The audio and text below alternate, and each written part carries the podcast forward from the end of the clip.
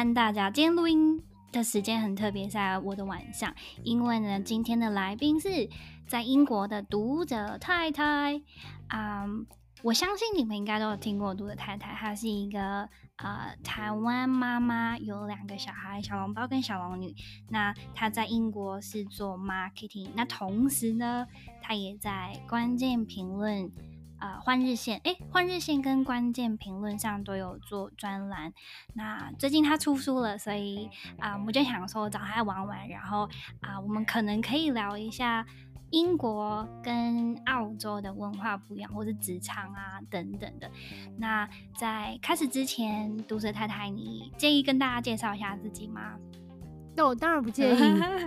大家好，我是读者太太，现在呢，呃，已经定居在英国已经超过十年了。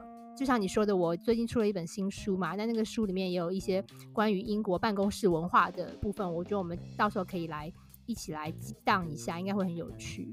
嗯，因为其实澳洲跟英国算是姐妹国，我觉得有很多文化都是嗯会很相似的。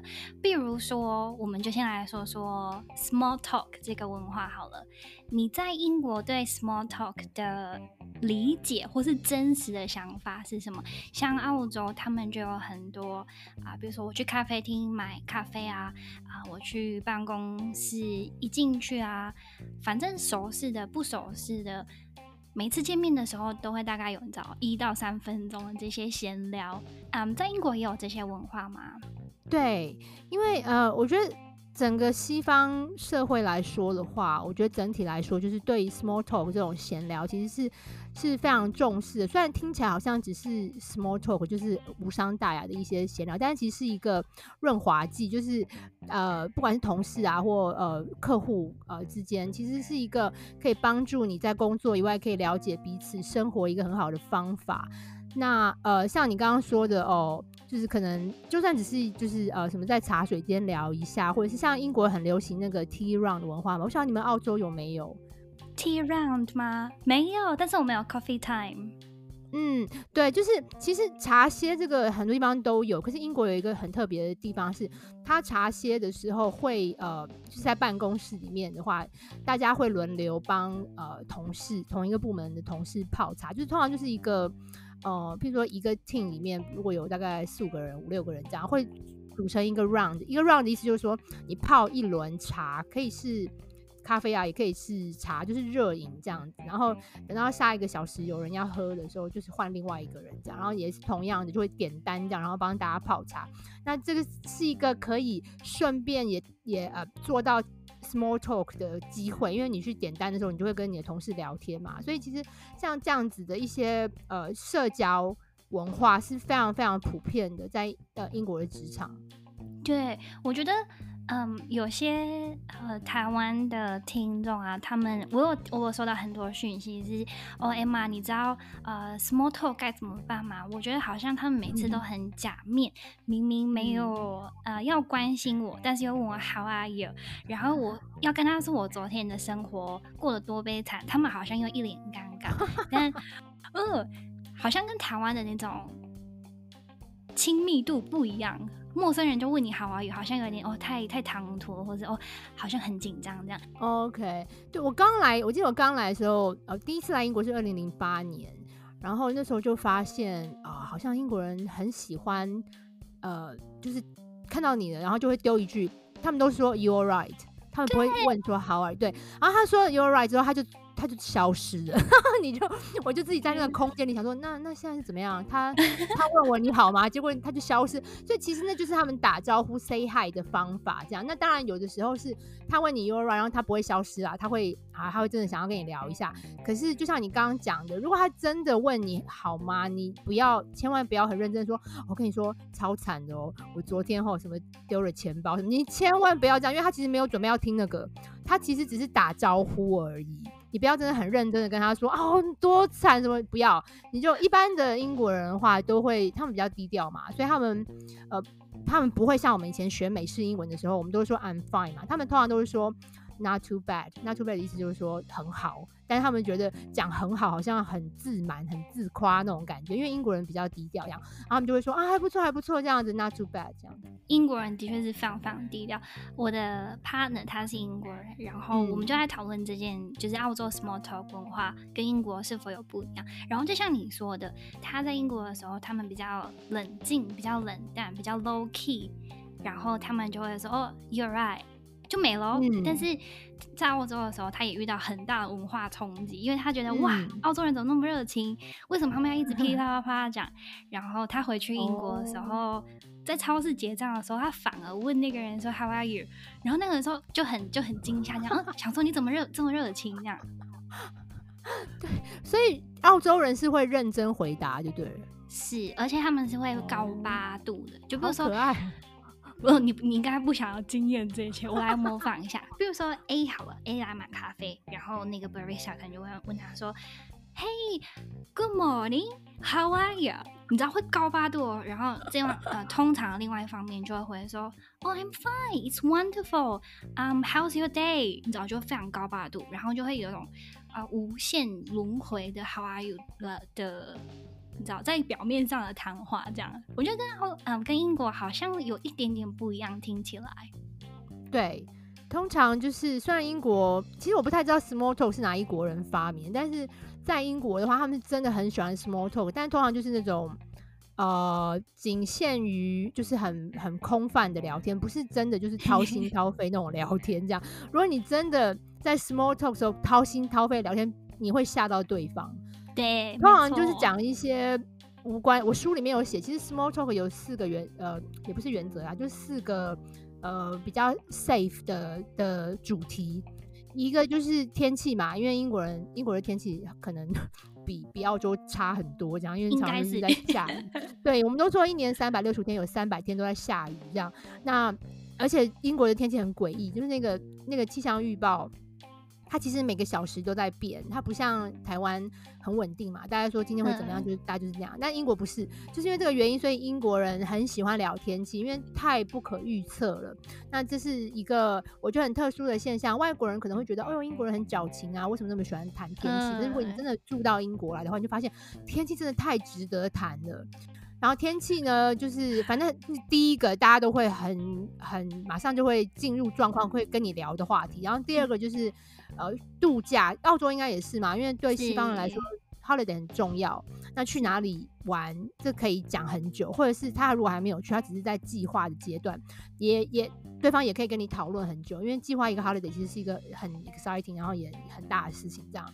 你跟他，你你跟任何人问，啊，你最近去哪里玩？他们都会很兴致勃勃的跟你跟你对对答这样子。然后还有像是交通啦，我不晓得澳洲的呃运输工具，就是像地铁，伦敦地铁就是常常会 delay 嘛，或者是会罢工什么的。嗯，所以这就是一个像你讲很很好的 complain 的一个点这样子。对，那有一些禁忌啊，不可以讲的，就像呃钱啊，我不晓得澳洲人薪水也是不喜欢讲的。对，就是这个还没有办法，这是他们的禁忌，这样他们觉得讲钱很呃，就很私密嘛，就是不像我们，好像在台湾的话，好像哎、欸，尤其这种长辈都很喜欢问说，哎、欸，赚多少钱什么的，就是会拿出来聊。可是英国不会，还有什么政治倾向啦、宗教倾向、宗教信仰跟呃性取向，最近很多性取向也变成一个很政治正确的东西，最好是不要拿出来聊这样子。嗯，哎、很好啊，有一个很明确的 guideline 给台湾人参考，什么是可以踩，什么是不可以踩的。对啊，这个书里面有一章专门讲这个，大家如果有兴趣的话，就是想要钻研一下 small talk 的技巧的话，其实可以。翻一下这本书，就是呃大不列颠小怪癖嘛，然后还有一个副标是读者太太的英国文化惊奇点评，所以很惊奇，就是会有一些大家以前都没有听过的一些呃 culture shock 的文化差异的部分。一个呃，我觉得比较典型的是他们对于味道、气味很重视。像如果上班的话，一般人会用那个那个中文叫什么？体香剂吗？哦，deodorant，对，就是都会选那个没有味道的体香剂，就是止汗剂。因为我觉得西方人可能比较容易出汗还是怎么样，所以他们很怕那个味道被旁边的人闻到，所以体香剂就是那种止汗剂没有味道的那种是最最受欢迎的。他们觉得让对方闻不到任何异味，这个是最有礼貌的。那如果比如说去约会啦，或者是刚刚说的一些 party 什么的，那个场合才会喷香水。一般上班的话，他们是觉得哦，千万不要让人家闻闻到，不然很很尴尬，这样子很失礼。真的假的啦？为什么我我这边的呃英国朋友是不一样的？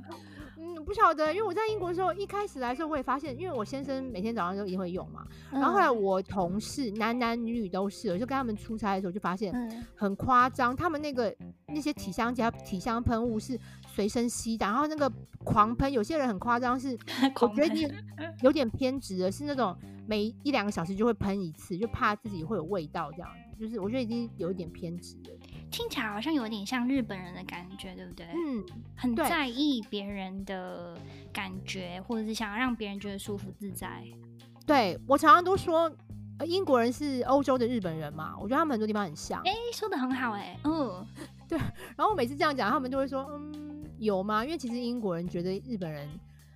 就是还蛮多规矩的，他们觉得日本人好像还蛮难蛮难搞的。就我这样子讲，然后我同事说：“真的吗？”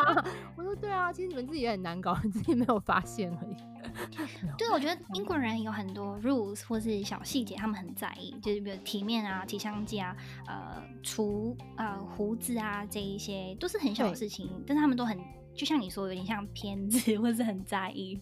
嗯，对。应该是跟他们个性里就是很守礼貌、很有礼貌这一点有关哦。你知道我去英国的时候，对一个事情超 shock 的，他们的开车礼节有够好的。嗯、对，我有书里面有一章完全也是在讲这个。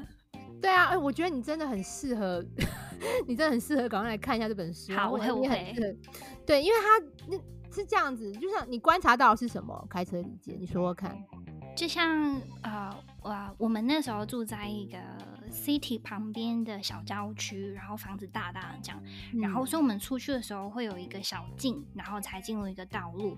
那那个道路是很快的嘛，但是如果有车看到你要转出来的时候，在澳洲应该是没有人会让你啦，他们还是会这样过去，然后呃不会有想要让你的感觉。还有在澳洲啊、呃，开车前后的距离是没有人。有规矩的，有些人跟你贴很近，啊、可能会贴你屁股。Okay. 那有些人是很 freestyle，就很忽远忽近。但是在英国是前后距离，他们会抓的很客气。我觉得客气是一个很好的字。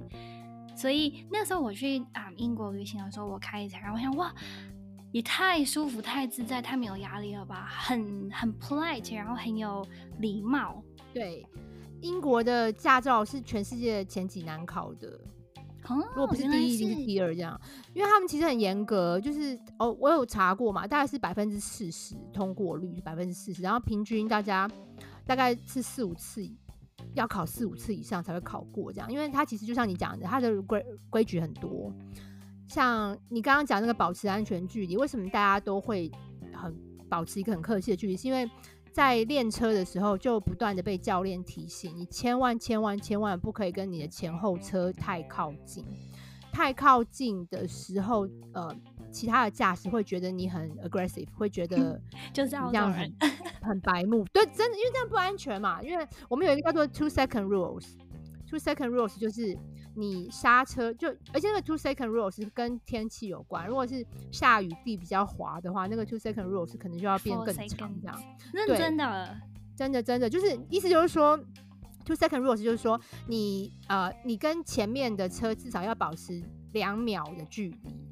对，然后怎么查怎么测两秒距离？就是你讲 two second rule 讲完差不多就两秒了。对，所以就是他们这个很重要。然后像你刚刚讲那个会不会礼让？真的会，而且他们有自己的那个汽车语言。我有一张专门在写这个。通常就是如果闪灯的，对，两两边要就是你呃对方要让你过的时候，他会亮两次，快闪两次车头灯。然后你你要回就是要回谢他的时候，你就快闪快闪。所以常常在那个英国，尤其是晚上的时候，就看到路上很热闹，那边闪来闪去，其实都是大家在说请谢谢这样子，很可爱。对，那个时候很搞笑，因为嗯。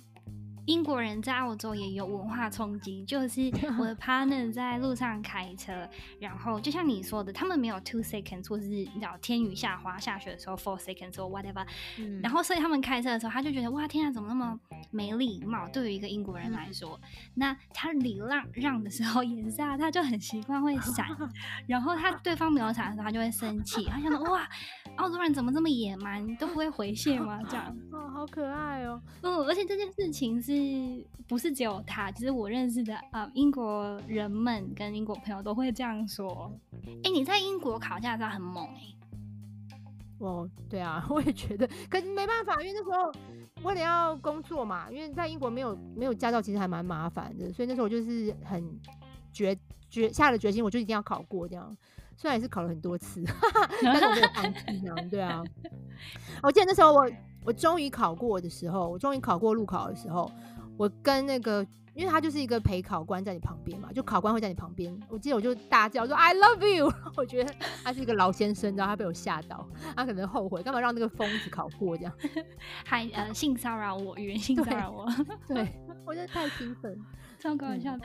说到礼貌不礼貌这件事，我想问你，你会不会觉得英国人的礼貌有点太表象了呢？就是他们为了想要照顾很多情绪啊、事情啊，所以他们事情不会说的很深，或者是很、嗯、很真诚。你会觉得这样的文化或者是语言文化很难 breaking 吗？很难呃让你自己融入吗？嗯，不只是我，很多外国人刚来英国的时候都观察到一件事，就是你去 party 的时候。嗯，因为英国人很有礼貌嘛，他们一定会跟你聊天，然后聊聊聊很热络，然后最后快要结束的时候，他就是有人要离开的时候，他们一定会说：“那我们下次一定要约哦，We must get together next time。”他一定会这样讲。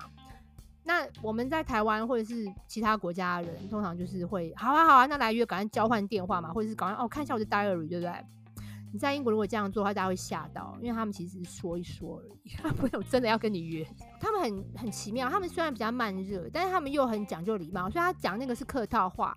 但是我也要帮他们证明一下，就是如果你真的跟英国人深交，就他把把你当成真正的朋友的时候，其实他们是非常非常讲义气的。我我在这边住了十年多嘛，我有很多次经验，有我的亲戚、我的邻居、我的同事都有。他们平常就是呃客气这样子，然后会开一点玩笑，可是就是你感觉好像还是淡淡的、冷冷的这样。但是你真的需要帮助的时候，他们是真的会用行动，就直接去帮你做，直接帮你想到、帮你设想这样，不是就是就是这点让我很感动。就是他们他们虽然感觉是慢热，然后又是那种外冷内热，但他们真的把一个人当成好朋友的时候，他们是可以两肋插刀的。我觉得其实英国人是。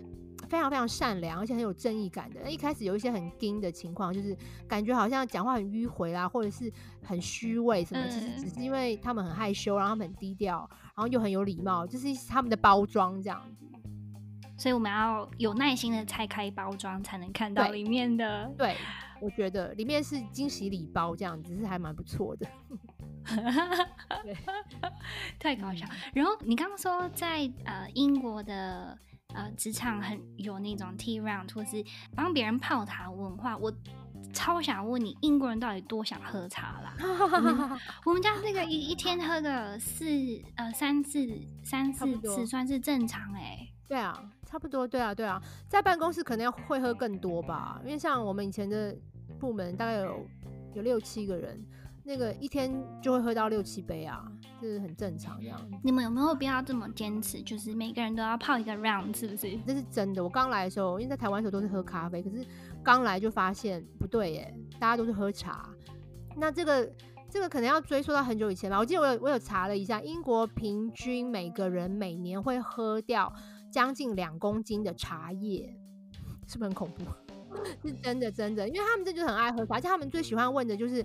呃，Would you like a cup of tea？就是他们的，已经就像我们台湾人说，哎、你吃饱没？这样，基基本上是差不多的 relevant 的一个打招呼的方式，这样子。对，而且喝茶也很讲究，就是好像台湾点呃真奶文化一样，就是说，哎、我们等下要叫饮料哦，你要清茶少冰无糖加着波霸，然后他们是哦，我我我可以帮你泡个茶吗？你要 milk？你要几个 sugar？你要？热不热？这样，对他们通常会问，呃，就是先问你要什么饮料，以后他们第二个就会问说，呃，如果是要茶的话，就会说 How do you take your tea？就是你要加糖还是要加奶什么？所以其实那种 tea run 文化有个很重要是，你要记住每一个人的偏好。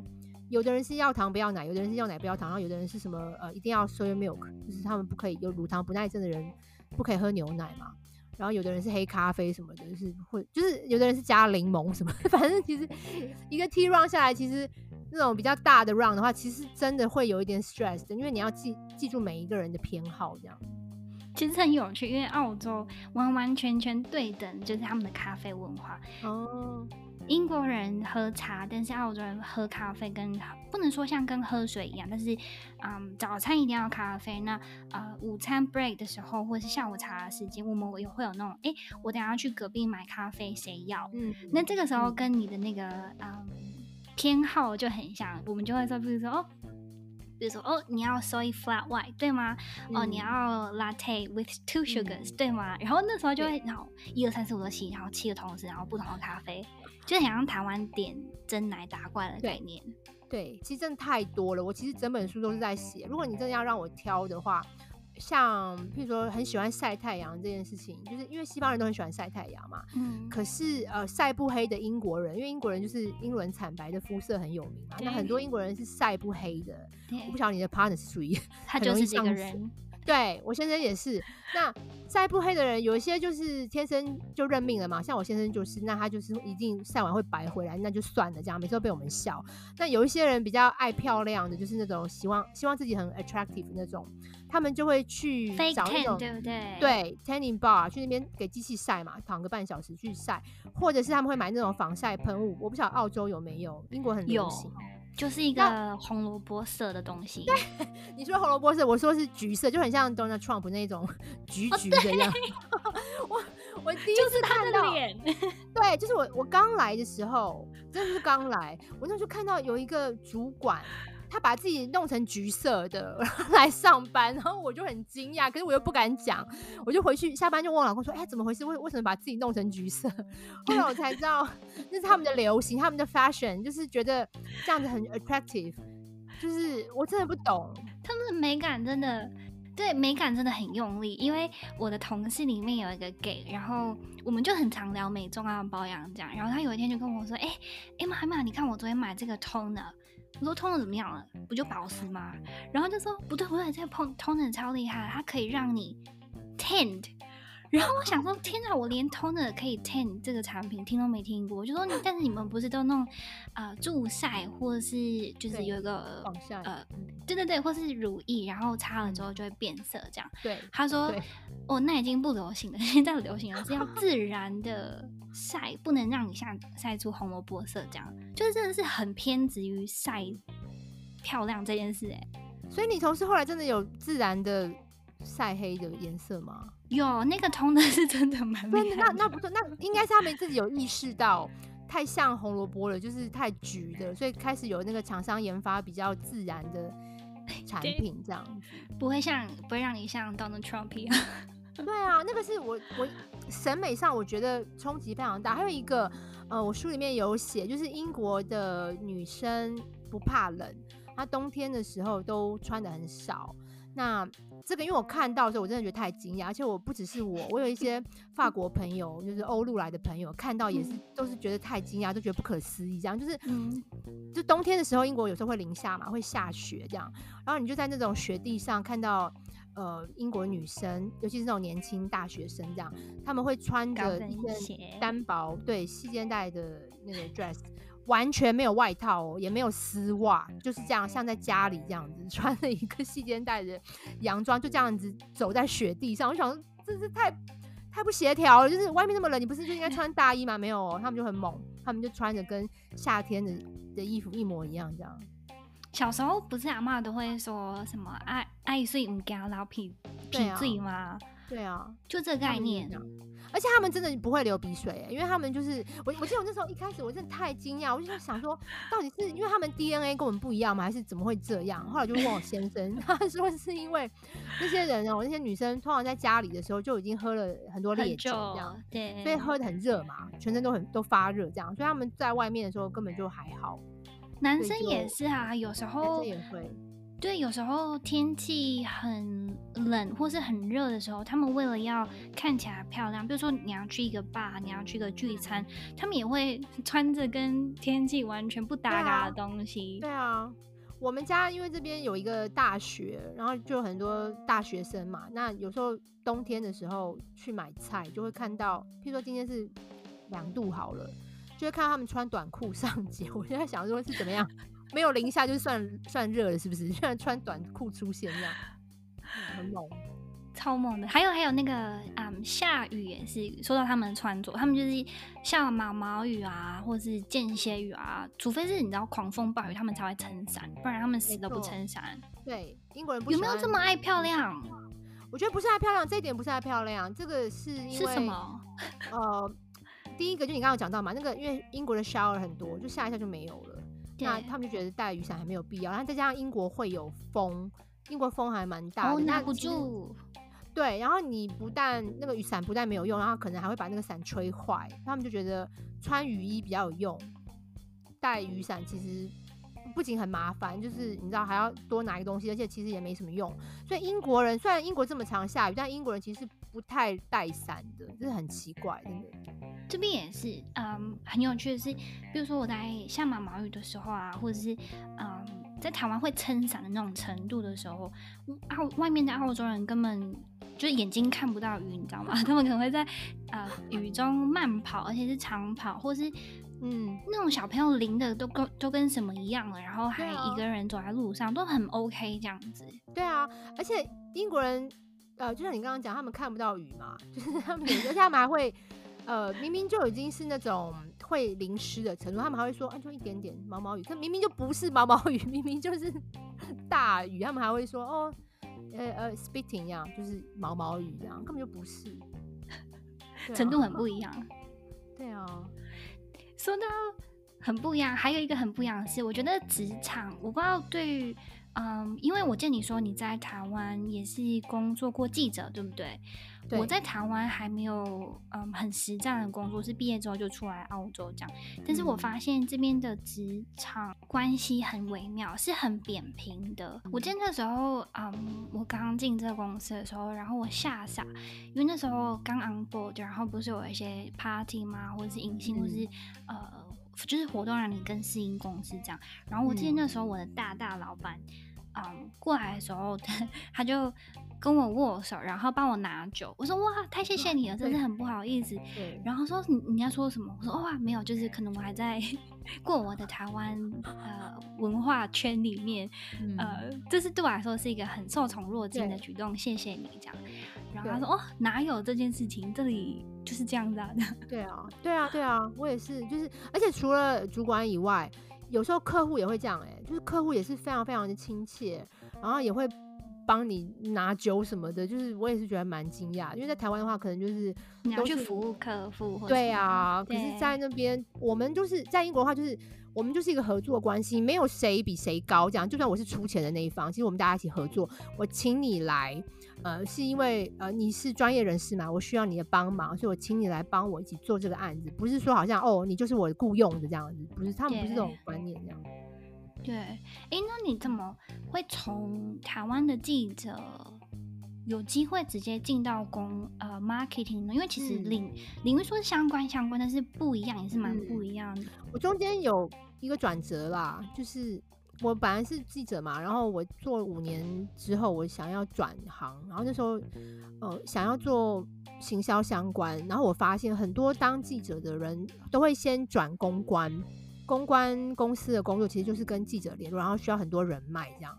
那所以很多记者跳公关是很容易的，因为我们就是在那个从那个圈子出来的，然后我们又有很多人脉这样。所以那时候我是先在台湾的时候，我先有转公关，在公关公司做了两年之后，后来因为结婚嘛，二零一一年的时候就嫁到英国。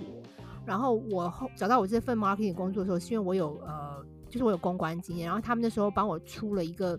术科的考试是写新闻稿，那写新闻稿就是我之前每天都在做的事情，就是我的强项这样子。所以其实那时候是因为这样子，其实嗯，也也不是说直接转，是是应该是因为我有这个公关的经验，这样有点帮助。对，但是我觉得在做 marketing，我不知道你有没有这样的想法啊、嗯？我觉得可能很多人会看到表面是呃，你知道光鲜亮丽啊，然后一个全职啊，我经理人的职位。但是我觉得面对到的挑战或者是难题也很多。比如说好了，比如说你这你对他们产业的了解，因为你要 cover 很多呃，你是呃 marketing 公司嘛，但是我是做呃。我们投资集团里面的 tourism 里面的 marketing，所以我的、oh, okay. 呃里面的 marketing 的，对，我的 content 很简单，都是 tourism，都是我们自己的公司。但是对于你，你要去知道澳洲的、嗯、呃文化笑点啊，呃、嗯、一个行业的 insight 会不会对你很难呢？因为尽管你会写新闻稿，嗯、但是你抓不抓得到这一些卖点或者是 insight？No？、嗯、你说到做 marketing 的重点了，就是它不只是。呃，有有这个文凭或者是有这个工作经验就可以，你还要了解当地 local 的文化，就是他们在呃，因为你是要帮助销售嘛，如果你不了解当地文化，然后你不晓得消费者的心态，然后最近流行什么趋势的话，其实做 marketing 会很困难。那我觉得呃，我比较有优势的是，因为我我现在是英国人嘛，然后我其实我生活里百分之九十以上都是英国人。那这样子的背景，其实让我很快可以了解英国文化，然后也知道英国人到底在想什么。这是后来为什么我我出这本书这样，我觉得这是一个优势。然后还有就是，因为我其实不是在伦敦，呃，我是在英格兰中部的一个，呃，连 city 都不算，是在一个 town 这样子。所以其实我是我在那地方其实非常白的，那也其实也不是白啦，就是说非常非常的英国，就是都是英国人，嗯、就是呃，不像伦敦这种大都市，你其实认识的外国人比认识英国人还要多。可能因为这样子，就是我的生活，我在公司，在家里，我都是唯一的外国人，所以其实很容易就耳濡目染，就知道他们大概是在想什么，然后比较流行的文化是什么这样。嗯，但是你也很厉害啊，从写台湾中文的新闻稿到变 去写英文的新闻稿，中间的 transition 跟那些用字也是要很精确耶。嗯，其实应该说，我还有一个比较幸运的地方，就是我。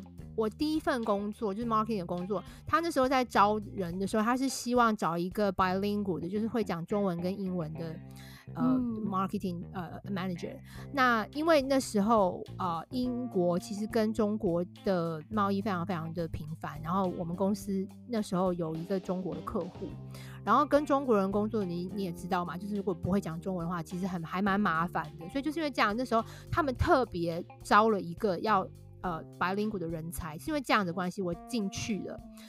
后来很快就是因为某些原因，这个这个 China team 就收了，这样，然后我就被并到 international team 这样子。所以其实我可能一开始有这个这样子的优势，然后我等于是呃进去 marketing 公司以后，又更快的又学了更多 marketing 的一些一些 insight 这样子。所以我觉得是有很 lucky 的地方。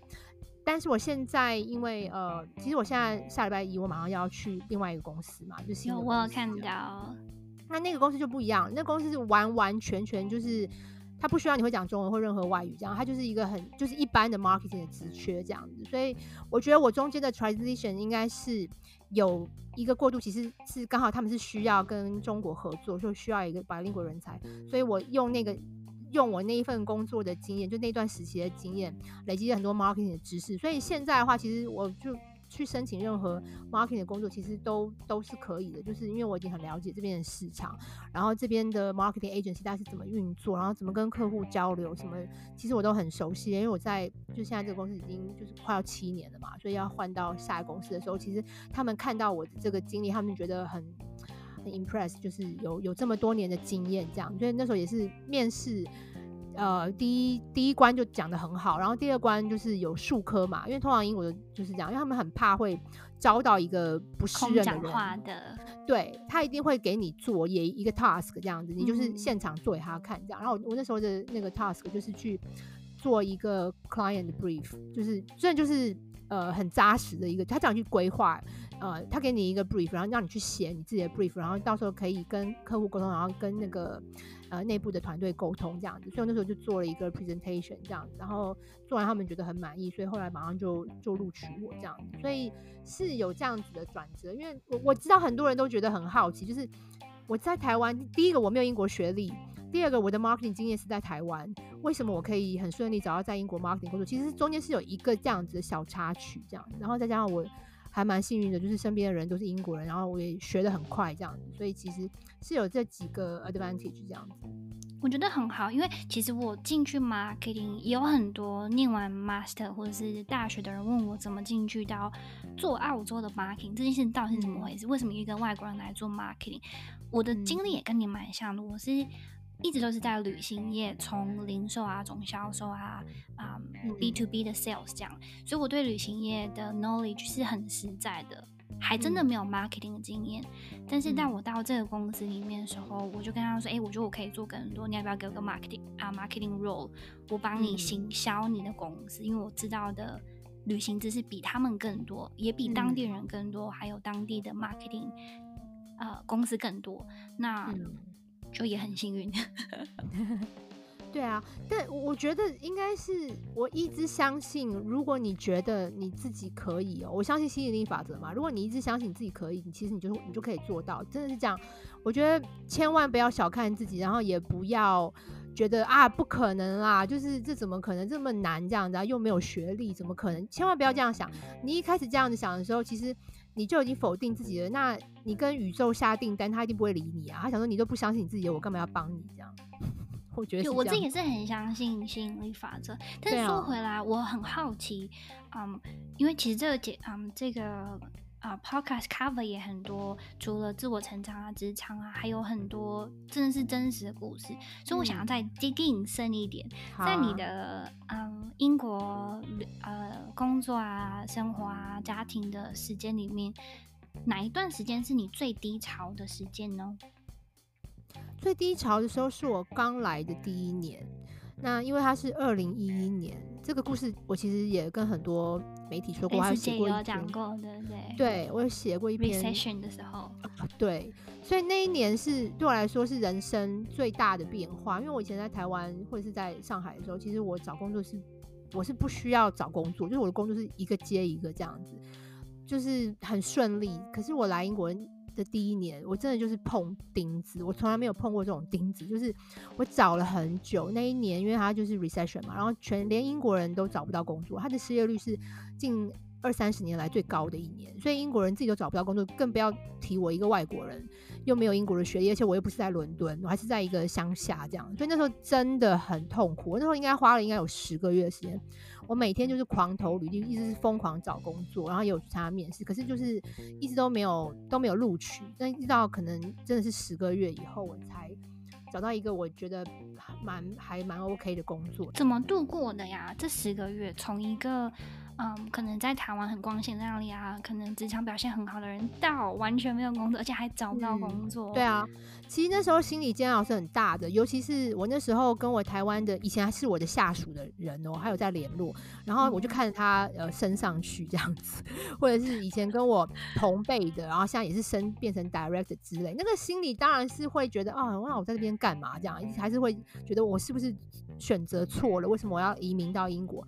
可是我觉得，呃，同时最好的方式是给你自己一个 bottom line，就是我到底要等到什么时候？如果在那个期限内我还是没有办法找到我真的很就是理想的工作的话，我是不是要考虑呃做别的改变，譬如说回台湾或怎么样？当你有这样的一个 backup plan 的时候，你就不会很痛苦，你就不会觉得呃一直拘泥在这边，因为因为你知道那不是永远的嘛，你知道这只是一个。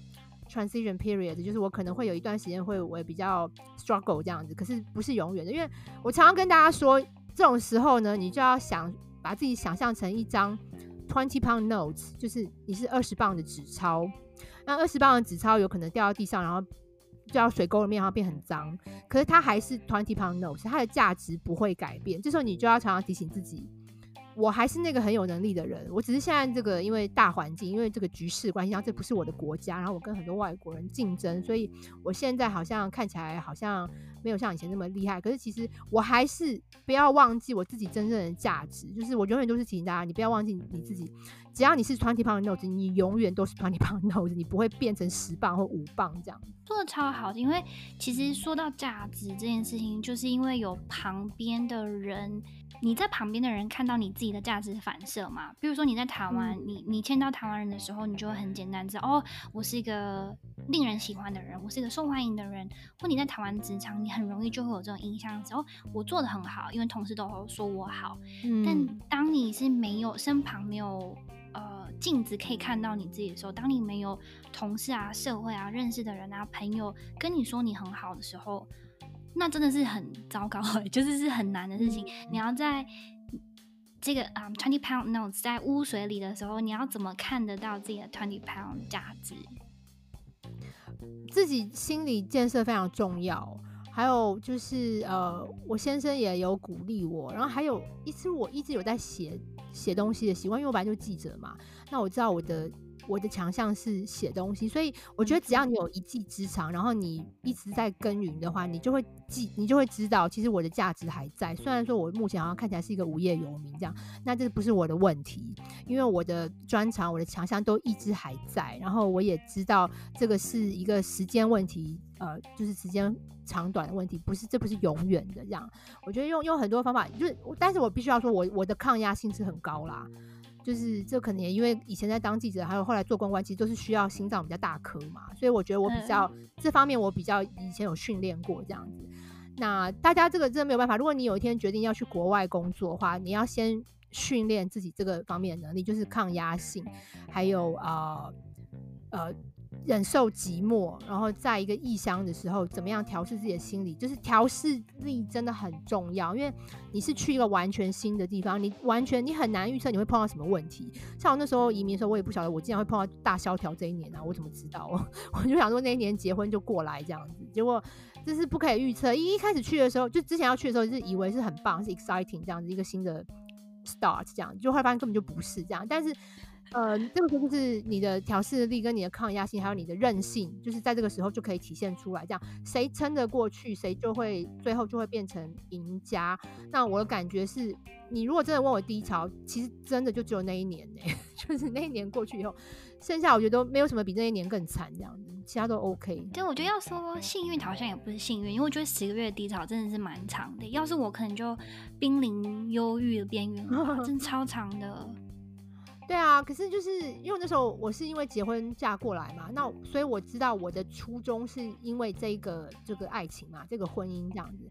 那只要我的家庭还好好的，其实这不是世界末日。我本来就不是来这边为了工作，我是来这边是因为家庭这样。所以你要知道你的 priority，、嗯、然后你知道你的初衷是什么，其他东西就不是那么重要。当然，因为有时候你要选择的时候，你可能没有办法全部都都选嘛。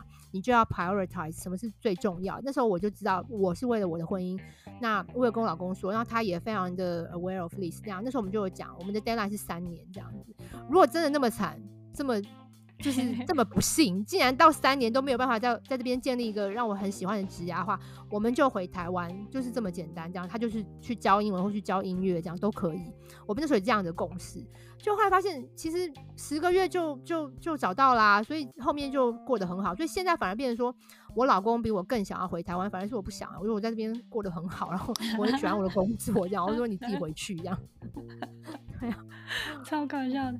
对，我觉得说到任性也是很有趣的事情。很多人的嗯，可能对自己的评价会。啊、看在当下，就是哦，我当下是什么状态？那我的价值啊、我的弱势，我的机会在哪里？但是有一个我很喜欢的啊、例子是啊、，Elon Musk，他做那个。呃，是叫 SpaceX 吗？还是 X Space？他、嗯、也是做了好十几好年，嗯、才会有嗯最近的 launch。那你要说他这十几年里面每一天都在失败吗？哎、欸，还真的是哎，直到他 launch 对吧？所以你好像你就可以把你自己的人生 span 拉长一点，然后。知道你的，你知道 goal，就像你刚刚说，你的你的 priority 是家庭，对啊，那你想要走去哪里？好，三年 deadline，、嗯、就是 set 很清楚的时候，似乎、啊、这些挫折就不能那么大。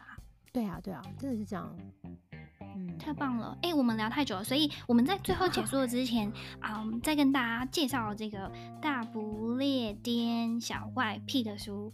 啊、呃，我相信对于很多啊，你知道想要去英国啊、澳洲啊，或者是国外工作、留学、生活的人，应该都会对这本书很有受帮助，因为它啊解析了很多文化、然后冲击啊等等，还有适应。嗯，我希望就是除了对英国文化有兴趣的人看这本书会觉得有收获以外，我也希望大家建立一个观念，就是。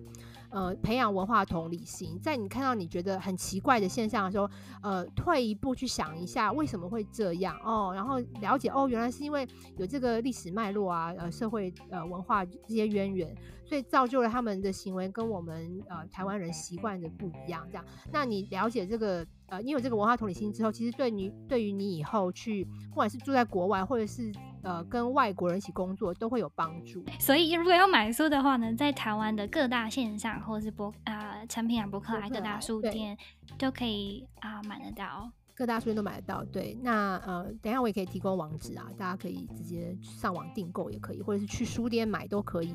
谢谢大家支持。好，那就今天就这样子哦，大家拜拜。好，谢谢。